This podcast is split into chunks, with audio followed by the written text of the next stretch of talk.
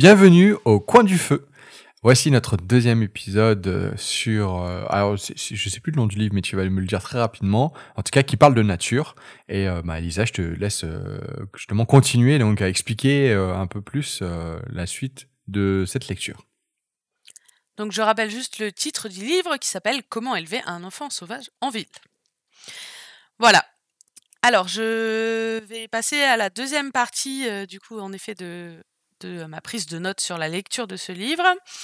Alors ce qu'il faut savoir c'est que euh, ce qui a été complexe pour moi par rapport à à, euh, ce- coin du feu, c'est que du coup, c'est un livre où il, il ne donne pas beaucoup d'exemples d'activités concrètes. Il est vraiment plus sur l'explication du pourquoi. Donc c'est très intéressant parce que ça permet de comprendre à quoi ça sert. Mais il donne pas vraiment d'idées. euh, il y en a quelques-unes, hein, mais il n'y en a pas beaucoup des activités concrètes et donc du coup, bah, c'est pas forcément évident à vous partager. Mais c'était pour vous prévenir qu'il n'y aura pas vraiment d'idées d'activités concrètes, si c'était ce que vous attendiez. Voilà, donc je vais revenir donc euh, aux différentes tranches d'âge que j'avais déjà euh, évoquées au dernier épisode euh, pour faire un petit peu un focus euh, par rapport à ce qui, justement ce qu'il propose comme cadre pour les différentes, les différentes pardon, tranches d'âge. Alors il commence avec les 2-6 ans, donc il n'a pas fait la toute toute petite enfance, hein, mais euh, il commence les, pour les 2-6 ans. Et du coup, il dit que ben voilà, quand on est, quand on est passeur de nature, mentor passeur de nature avec cette tranche d'âge, il faut vraiment s'efforcer de réprimer son envie d'instruire pour être des compagnons d'aventure, adopter absolument la perspective de l'enfant. À cet âge, ce qui est la le plus important, c'est l'émotion et pas la compréhension. C'est-à-dire que si l'enfant a des questions, bien sûr, on va lui répondre, mais c'est plus important que le- l'enfant vive des choses que ce qu'il essaie de comprendre. Donc le moyen privilégié euh, qu'il propose, c'est le jeu libre, ce qu'il appelle le jeu libre. Alors bien sûr, dans des espaces euh, de nature, alors il rappelle hein, que euh, les espaces de nature, c'est le moindre petit bout d'herbe est un espace de nature, donc ça peut très bien être un jardin, ça peut être un parc, un parc dans votre quartier. C'est voilà, il n'y a pas besoin d'aller dans la campagne. Euh, surtout à cet âge-là où euh, bah, on a en fait besoin de très peu d'espace pour être déjà fasciné par tout ce qui se passe. Euh, et donc le jeu libre pour lui ce- c'est des jeux spontanés, librement choisis par les enfants et qui sont dirigés par eux. C'est-à-dire laisser les enfants finalement évoluer dans l'espace dans lequel ils sont et puis bah, observer mais pas forcément être très présent, en tout cas pas guider les choses. Voilà. Euh, il rappelle qu'il y a quelques années, enfin il rappelle, il explique qu'il y a quelques années, euh, donc aux États-Unis, euh, il y a un concours du jouet, le concours du jouet national, et donc du coup le lauréat de ce concours il y a quelques années a été le bâton. Comment ça, le bâton? Eh ben, le bâton, un bâton. Un bâton. Je, je sais pas comment est créé ce- et gérer ce concours. Je sais pas s'il y a des. Voilà, c'est pas que les marques visiblement. Mais euh, du coup, euh, du coup, le, il a été, le bâton a été élu jouet le plus, in- le, le plus intéressant en fait.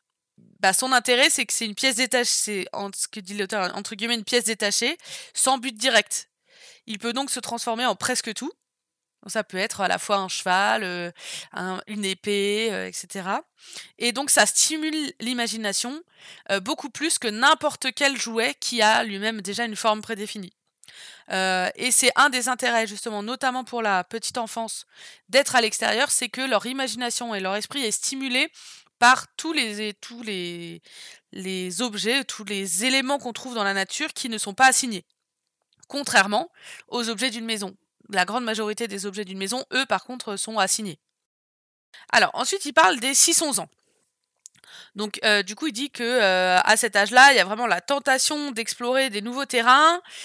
Euh, ils ont commencent à plus forcément avoir envie l'accompagnement des adultes, euh, mais euh, voilà, toujours en local. C'est-à-dire, ils vont pas avoir des velléités d'aller très très loin ou dans des grands espaces naturels, mais voilà, ils veulent être proches, découvrir des nouvelles choses, mais mais voilà, sans, sans que ça soit trop loin non plus.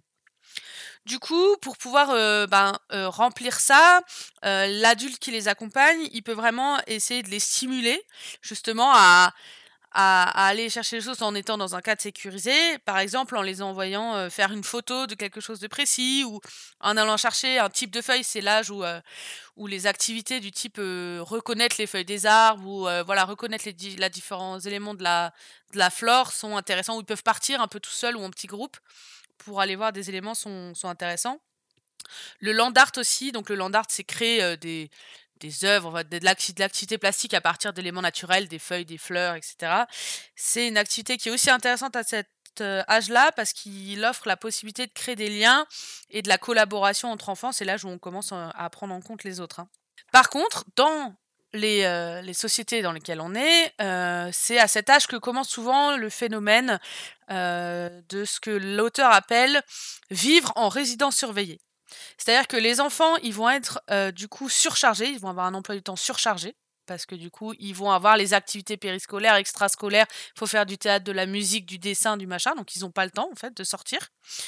C'est l'âge aussi où ils sont surprotégés puisqu'ils veulent aller un peu tout seuls, mais les adultes veulent pas les laisser partir, comme ce que je disais dans l'épisode précédent sur le fait que bah, dans les années 60-70, les enfants à cet âge-là, ils étaient tout seuls dehors. Et c'est aussi un âge où ils commencent à être saturés, c'est-à-dire ils sont saturés d'informations, ils sont saturés d'écran, et donc du coup, ça leur laisse finalement peu de temps de liberté, c'est-à-dire de, temps où ils sont seuls, sans adultes, seuls étant, enfin sans adultes quoi, pour pouvoir faire des choses. Et du coup, ben, en tant que voilà, passeur de nature, mentor d'enfants, si on veut créer une connexion à la nature, c'est intéressant d'essayer de créer des situations où on peut faire la part belle à l'exploration et à l'autonomie. Et donc ensuite il fait, euh, il donne, il donne, il fait un chapitre entier sur les adolescents. Il dit que donc pour les adolescents, euh, ce qui est important, c'est l'estime de soi, la conscience de soi et le sentiment d'identité. C'est vraiment ce qui, ce qui, qui pointe. Et donc du coup c'est ce qu'ils vont rechercher. Et là ils sont vraiment en âge où ils vont rechercher l'approbation de leur père, P-A-I-R-S, hein, de, de ceux qui ont la même tranche d'âge qu'eux. Voilà. Euh, du coup, c'est vraiment l'âge où c'est intéressant de développer des activités de nature en groupe. Et c'est aussi l'âge où, par contre, eux, ils vont vraiment être attirés par des espaces plus lointains, euh, plus entre guillemets grandioses, c'est-à-dire, euh, bah voilà, des forêts, des, choses, qui sont plus plus inhabituelles aussi, qui vont leur permettre de créer, de créer justement, d'avoir de, nouvelles expériences. par rapport à lien à la nature, l'auteur indique qu'il y a une enquête qui a été menée auprès d'adolescents et qui montre qu'ils se soucient de la nature, qui sont convaincus qu'il faut en prendre soin, mais par contre qui trouvent pas le temps d'y aller. Donc c'est un peu comme, comme la tranche d'âge précédente, on est dans une surcharge d'activité. Et donc du coup, c'est voilà, il y a un vrai enjeu à réussir à trouver. Alors ça, c'est plus pour les gens qui vont qui vont créer des clubs ados ou ce genre de choses. Euh, voilà, de pouvoir essayer de, créer des choses en lien avec la nature. Et ce que dit l'auteur, c'est que c'est aussi l'âge privilégié pour prendre conscience euh, des problèmes locaux et essayer de les résoudre collectivement. C'est-à-dire éduquer au service de la, de la communauté pardon, tout en éduquant la nature. Euh, c'est vraiment l'âge où par rapport aux, aux, notions abstraites, aux concepts, etc., au sens de la morale et de l'éthique, ça devient intéressant de pouvoir travailler euh, sur la gestion des déchets, sur euh, la revalorisation. Euh, il donne un exemple, par exemple, d'un groupe qui a revalorisé tout un, tout un bord de fleuve en replantant des arbres pour que ça permette de, de nettoyer le fleuve. Voilà, c'est un âge où il peut y avoir vraiment des, des belles choses qui se développent au niveau d'activités pour la collectivité et, et en groupe, du coup.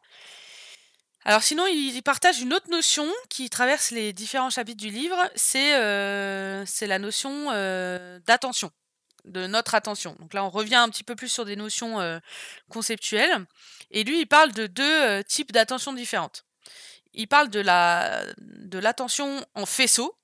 Donc l'attention en faisceau, c'est quand on est centré sur quelque chose et qu'on bloque les stimuli qui sont extérieurs. C'est-à-dire, par exemple, quand je lis un livre, je suis concentré sur ce que je lis et je coupe entre guillemets euh, ce qui m'entoure. Donc ça c'est ce qu'on appelle l'attention en faisceau. Et il parle sinon de l'attention en lanterne. Donc c'est-à-dire euh, qui en fait euh, quand justement on a une attention qui est large, diffuse, elle n'est pas concentrée sur un élément et elle fait appel aux différents sens et pas qu'à un seul. par exemple typiquement une sortie en nature, on va être plutôt sur une sur quelque chose en lanterne parce que bah, voilà, il va y avoir des odeurs, il va y avoir du vent, il va y avoir de ce qu'on voit, etc., ce qu'on entend. Donc, ce qu'il dit, c'est qu'aujourd'hui, dans la, société dans laquelle on est, on attache plus de valeur à l'attention en faisceau, c'est-à-dire que c'est ce qui est aussi développé à l'école, hein, c'est la capacité de concentration.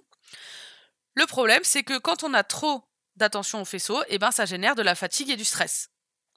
puisque du coup, l'attention en faisceau, elle nous coupe de notre environnement, alors que du coup, l'attention en lanterne, elle mobilise tous nos sens et elle nous fait nous sentir, nous incorporer dans un monde plus vaste.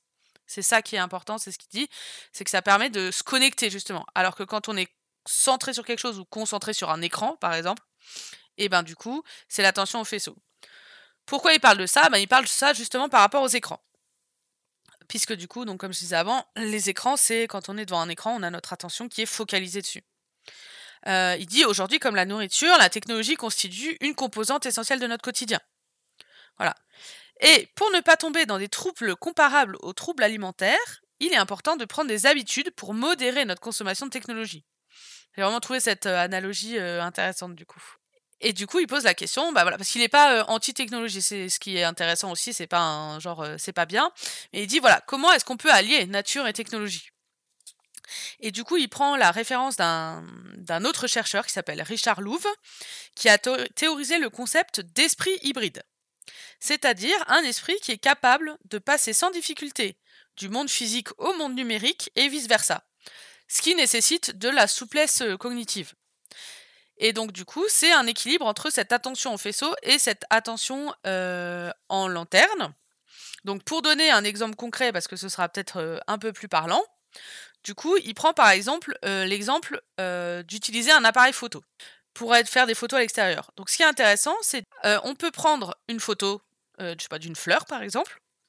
Donc là, on a une attention qui est focalisée, on a une attention en faisceau, on utilise un outil numérique pour prendre une photo. Et ensuite, de pouvoir prendre le temps, après avoir fait sa photo, de rentrer en contact avec ce qui a été euh, pris en photo avec ses autres sens. C'est-à-dire toucher, euh, l'odeur, ben, le son, etc. en fonction de ce qu'on prend en photo, bien sûr. La photo sera ensuite le vecteur qui nous permettra de nous souvenir de ce qu'on a vécu à ce moment-là. Donc là, on alterne vraiment ce côté euh, se focaliser sur quelque chose, mais en même temps compléter cette focalisation par j'utilise mes autres sens pour euh, prendre conscience aussi de ce qu'il y a autour. Et donc ça permet justement de développer cette capacité à passer euh, du, de la concentration en focus à la concentration à la, l'attention plus élargie quoi. Alors mise en application, euh, en gros, ça donne une sorte de protocole, mais mise en application, je, je vois pas encore trop comment comment tu peux vraiment le faire. Eh ben, par exemple, autre autre exemple qui donne pour passer, c'est toujours cette idée de passer euh, d'utiliser la technologie, c'est du coup euh, du coup pouvoir utiliser des applications de nature. C'est-à-dire aller dans la nature, faire voilà faire sa conscience en euh, son attention pardon en lanterne, c'est-à-dire euh, on écoute, euh, qu'est-ce qu'on entend, qu'est-ce qu'on voit, etc. Et dans un deuxième temps, on va essayer d'aller voir, ok, c'est quoi cet arbre, c'est quoi cette empreinte, c'est quoi cette fleur, et pour ça, on va utiliser une application, les applications, une application qui nous permet de reconnaître les fleurs ou etc. Plutôt que d'emmener son livre, hein, du coup. Ok. Voilà. il parle aussi des jeux éducatifs numériques autour de la nature. Euh, ou euh, de l'enseignement à distance qui peut permettre justement de faire cette, euh, cette bascule entre la technologie et la nature, c'est-à-dire comment on, utilise le côté positif de la technologie pour qu'elle soit au service de notre connexion à la nature. Il rappelle aussi, ce que j'ai trouvé rigolo, que les interactions entre les êtres humains et la nature ont toujours fait appel aux technologies, en rappelant que ben, finalement les outils en pierre, c'est aussi une forme de technologie. Ouais, donc il est vrai, il est vraiment pas en, contradiction avec euh, avec la technologie. C'est vraiment plutôt comment on arrive à se connecter à la nature tout en gardant cette idée de technologie. Bah, tout en, en, se servant de la technologie au même titre que nos ancêtres se sont servis de la technologie pour être connectés à la nature. Voilà, c'est du coup il il, il, il, il, en effet il le rejette pas, mais il dit comment on peut s'en servir.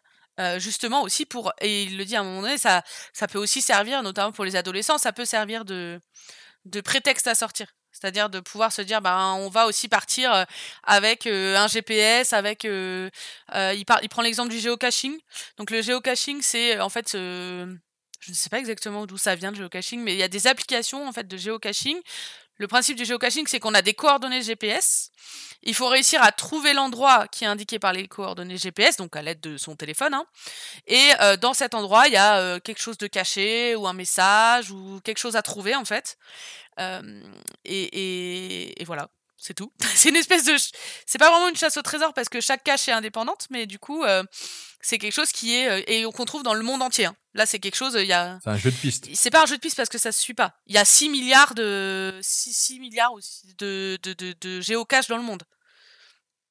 C'est, c'est, le plaisir, c'est juste de chercher l'endroit en fait. Je pense que tant qu'on l'a pas fait, c'est difficile à expliquer, mais le, le, le plaisir, c'est juste de chercher l'endroit. Ce, sera, ce serait plus du cache-cache en fait. Mais c'est du cache-cache pour lequel on a besoin d'un smartphone. Donc ça, c'est typiquement... Et il y a beaucoup de caches dans la nature, en fait. Il y a certaines caches en ville, mais il y a beaucoup de caches dans la nature aussi. C'est des gens, hein, c'est très collaboratif. Tout le monde peut, tout le monde collabore au, géocaching, quoi. Peut créer un, une cache de géocaching. Euh, c'est c'est quelque chose de très collaboratif qui se trouve vraiment dans le monde entier, quoi. Donc ceux et celles qui ne connaissent pas, je vous invite éventuellement à aller euh, découvrir le géocaching. Et c'est une activité euh, avec des ados notamment, ça peut vraiment être chouette, quoi. Euh, ce qui rappelle aussi, c'est que du coup, la nature, euh, eh ben, elle a toujours servi de réservoir à idées euh, pour les êtres humains. Donc, et il dit que ces dernières années, il y a eu vraiment le développement de ce qu'on appelle le biomimétisme, c'est-à-dire résoudre des problèmes humains en se tournant vers des réponses déjà inventées par la nature. un exemple qui est assez connu, c'est le velcro. donc le scratch, hein, qui a été inventé par un ingénieur à partir des, d'une plante qui s'accrochait au poil de son chien. J'avais perdu le nom là, mais voilà. du coup, dans, cette vision-là, essayer d'aller vers cette vision-là, celle où la nature n'est plus seulement une discipline à apprendre, mais c'est vraiment une source d'apprentissage. en termes de développement, pour lui, il dit que l'objectif, ça doit pas être de revenir en arrière en essayant de faire revivre un écosystème disparu, mais plutôt d'essayer vraiment de créer de concert un futur qui est prospère.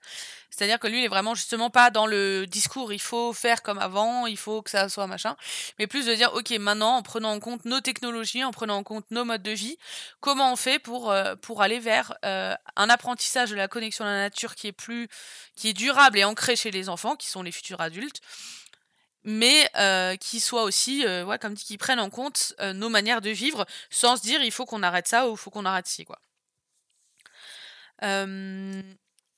dans les choses qu'il dit aussi, pour pouvoir avoir ce qu'il appelle un nouveau, un nouveau mouvement écologiste, il fait remarquer que beaucoup d'activités de nature organisées par les associations, etc., en tout cas aux États-Unis, sont aujourd'hui fréquentées par des personnes qui sont blanches et riches et il rappelle que du coup, la nature n'a pas de préjugés racial et que du coup, un nouveau mouvement écologiste ne peut aboutir que s'il devient vraiment un mouvement qui, est, concerne tout le monde, sans préjuger de l'appartenance ethnique ou le revenu annuel du foyer. Mais ce, quand même le lien entre l'écologie et, et, la nature de façon générale, ou en tout cas, il, dit qu'à l'heure actuelle, les mouvements écologiques peuvent pas fonctionner parce que c'est que des blancs plutôt aisés qui, qui font vivre ça. Bah, ça peut pas être suffisant. C'est-à-dire que si on veut vraiment avoir quelque chose qui soit euh, concret, palpable et qui ait une vraie influence, il faut que qu'on sorte de ces de ces préjugés là. C'est-à-dire qu'on mette en place des choses. Alors, il donne plusieurs exemples, hein, du coup, de euh, dans certains quartiers, euh, dans certains quartiers justement, il y a beaucoup de gangs. Alors, aux États-Unis, hein, il, y a la possibilité, les jeunes qui sont pris, qui sont, je sais pas, qui ont 14-15 ans, qui sont, euh, qui sont arrêtés par la police du coup euh, pour délinquance et etc. Il y, a, certains endroits, ils ont le choix entre euh, aller en prison ou participer à plusieurs semaines de camp dans la nature. Il donne l'exemple d'un gamin d'un quartier chaud qui du coup a fait le choix d'aller dans la nature. Ils font pas tous ce choix-là. Hein. Il y en a qui préfèrent aller en prison. qui a fait le choix d'aller dans la nature en disant que il avait peur de se retrouver avec les blaireaux les blaireaux et les intellos. Et en fait, ça a transformé sa vie. Ça a complètement transformé sa vie parce que euh, bah, être dans la nature, être face aux éléments, c'est pas des choses qu'on peut maîtriser. Comme dit, c'est le territoire inconnu et c'est être lié à quelque chose de plus grand que soi en fait finalement. Enfin, ça permet à certains enfants, enfin certains ados, de retrouver des, de retrouver l'équilibre en fait euh, dans une vie qui est complètement déséquilibrée. Ça, c'est des initiatives. Par exemple, je n'ai jamais entendu que ça existait en France. Après, je n'en sais rien, mais. Euh, est-ce qu'il y a d'autres choses euh, sur ce livre? Eh ben non, là c'était euh, c'était à peu près le, la fin de. Enfin, il y a encore plein de choses. Hein. C'est en tout cas ce que j'avais euh, ce que j'avais prévu de vous partager. à savoir que du coup, voilà, il est il est assez accessible en termes de lecture. dans le sens où moi j'ai vraiment trouvé qu'il était fluide et facile à lire. Donc si jamais ça vous intéresse, enfin en tout cas, il est assez accessible. Donc, si jamais vous n'êtes pas trop rebuté par la lecture, ça peut, et que le sujet vous intéresse, vous avez envie de creuser un petit peu tout ce que j'ai dit, n'hésitez pas. Merci beaucoup, Lisa. On finit cet épisode et puis bah, on va voir pour la prochaine lecture au coin du feu pour la prochaine fois. À la prochaine. À la prochaine.